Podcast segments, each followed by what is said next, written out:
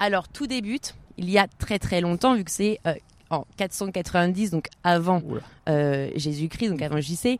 Euh, et c'est Phidippides, un Hellène qui aurait couru de Marathon à Athènes pour délivrer en fait un message. Donc Marathon à Athènes, c'est à peu près euh, 40 km. Et le jeune homme euh, voulait annoncer la victoire contre les Perses à l'issue de la bataille euh, donc de Marathon lors de la première guerre médique. Et arrivé à bout de souffle sur l'aéropage, il serait mort après Ah avoir délivré son message. Cependant, ce premier mythe a été bien évidemment euh, Oui. déconstruit, même si je pense quand même que tout le monde pense que c'est effectivement euh, suite à Phidippides.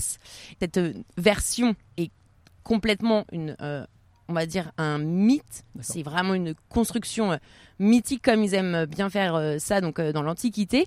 Et elle est contredite par celle de l'historien Hérodote, qui, pour lui, en fait, c'était pas Phidippides qui a été envoyé, en tout cas, pour délivrer ce message de victoire, parce que c'était un messager qui s'appelait Euclès. Mais par contre, Phidippides lui aurait été envoyé pour aller, euh, donc, du coup, chercher des troupes à Sparte, donc à une distance de plus de 200 km. Ah oui, donc c'est 5 marathons presque. Il l'a fait en 36 heures, apparemment. Oui, d'accord. Donc du coup voilà, donc ça se joue un petit peu entre entre le entre les deux, mais on va dire que justement tout ce qui est un petit peu euh, de l'antiquité, euh, de la Grèce antique, malgré tout, il y a quand même une espèce d'inspiration.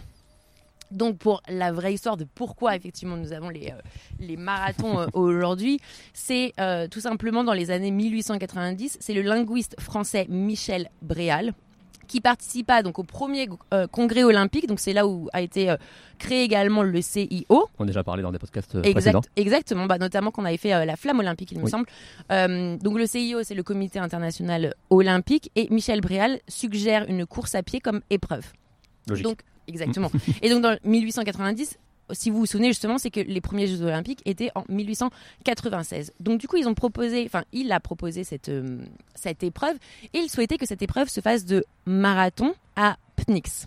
En référence à la mythologie. Et alors, Mm. surtout, c'est que Pnyx, euh, c'est là où les Athéniens de l'Antiquité tenaient leur plus célèbre assemblée. Euh, et ça représente toujours donc une distance d'environ, enfin un petit peu moins de 40 km. Donc c'est pour ça aussi que entre guillemets, on est un petit peu dans ces euh, dans ces euh, kilométrages là, on va dire.